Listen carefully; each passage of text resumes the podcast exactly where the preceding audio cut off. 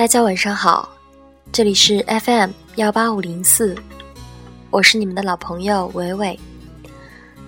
以后我都会用这种方式跟大家交流。嗯，因为我越来越不喜欢那种所谓的播音腔了，可能这个离专业的电台越来越远。但是我早就说过，谁要做一个专业的电台啊？就是跟大家交流和分享啊，所以我还是不要用那种声调了。嗯，今天就补周二的节目，娓娓私藏好电影。虽然来的有点晚，也许你已经睡了，但是我还是要跟大家分享这部电影，叫做《甲方乙方》。冯小刚和葛优的合作第一部的啊贺岁影片。当时在九七年的时候，票房就达到了三千三百万，也算是中国贺岁片的一个高潮嘛。嗯，葛优也是从那个时候获得了这个百花奖啊、最佳男主角啊这些，慢慢的就走到了呃比较顶峰的这样一个状态。嗯，其实他们两个我不想去过多的评价，因为他们的作品有各种各样的。呃，我只是想说一下这部片子，因为马上就要上映的那个私人定制，很多人在网上对他的评价就是跟甲方乙方有一点类似。啊，伟伟还没有去看过，但是嗯，因为大家都这么说了，我就又重新回顾了一下这部甲方乙方。觉得嗯还是挺好看的，就是不能用所谓的这种大制作、大手笔来去评价吧，要用它真的那种呃语言，那种犀利的语言。我甚至觉得它里面充满了这种嘲讽、这种对比，嗯，推荐大家去看一下。我就不是想，呃，我就做一点点剧透吧。其实它。曾经也叫过《好梦献给你》，呃，成全你，陶冶我，什么比火还热的心。这部贺岁大餐呢，类似于就是说，呃，几个小品式的段落构成。当然，作为一个冯氏幽默，还有带带有这种京味儿的小聪明呢，唉。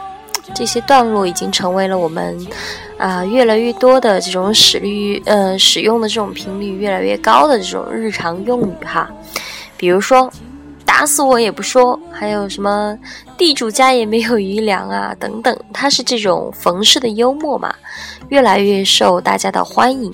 作为一个喜剧，它是还是非常成功的。在九七年那个时候，我觉得应该算是非常成功的一部喜剧。它也是反映了这种现实和虚构，怎么说呢？它有一种自由切换的感觉。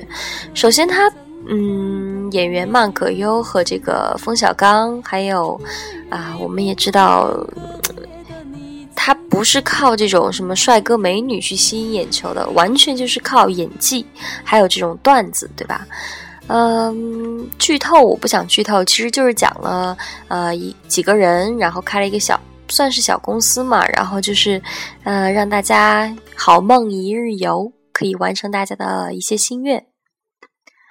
嗯，然后慢慢慢慢的经过这种营业，吸引了很多的这种顾客，有各种突发奇想，有的想当将军，有的想吃苦啊，反正他们就会去满足他的梦。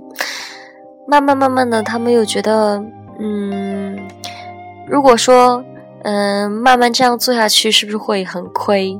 他们就开了一个小的会议，最后他们决定，啊，不要工资也会干下去。所以说，嗯，在这种帮助顾客实现梦想的过程当中，他们又开心又好又好玩儿。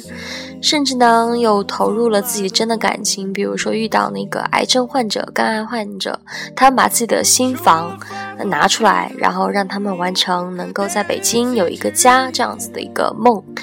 所以慢慢的，嗯，他们也将自己的梦放进了啊这个好梦一日游的公司当中。嗯，总的来说，这部电影我觉得还是值得回味一下的。我希望大家在看，嗯，所谓的这个贺岁档的这个私人定制之前，能够先看一下这一部片子。也许看了以后，你再去看这个新的这个电影的时候，会有不一样的这种感觉。嗯，对于这部电影呢，我就说这么多，因为这个电影呢，嗯，每个人有每个人的这种观赏角度吧。有的人会看到很深很深的东西，有的人就会觉得是很好玩的这种段子，有的人会看到北京，呃，房价的无奈，有人会看到啊，这个路什么什么什么，就是。嗯，这种社会不公等等啊，所以如果你特别想看私人定制的话，我还是希望大家先能看一下甲方乙方，冯小刚导演的，葛优主演的。好，送大家一首汪峰的《北京北京》。我们在这哭泣，我们在这活着，也在这死去。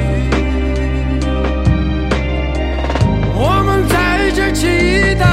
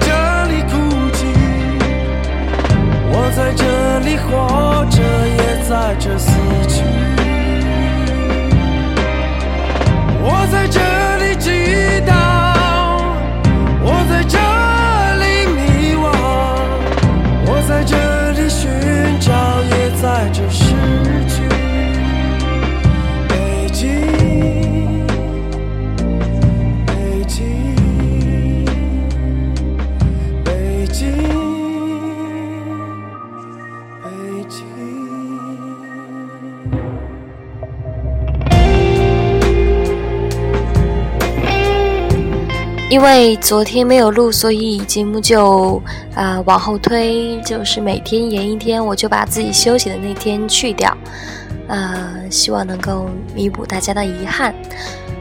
嗯，周四的时候又是点播歌曲的时候啦，所以如果你还想点歌的话，可以私信我，嗯，可以直接留言，也可以在微信平台啊搜。微微的私人电台，然后给我留言。嗯，没有加微那个 QQ 还有微信的，那就没办法喽。嗯，大家快点加吧。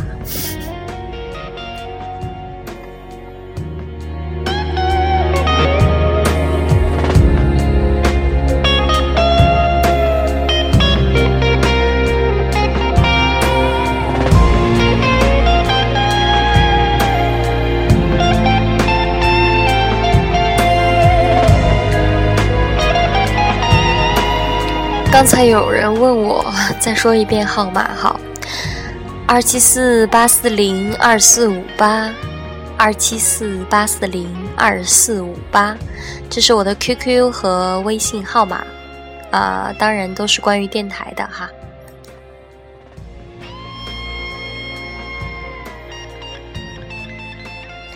还有对于我的感冒，我已经无语了，嗯，不过。我肯定会好起来的。好，那就晚安。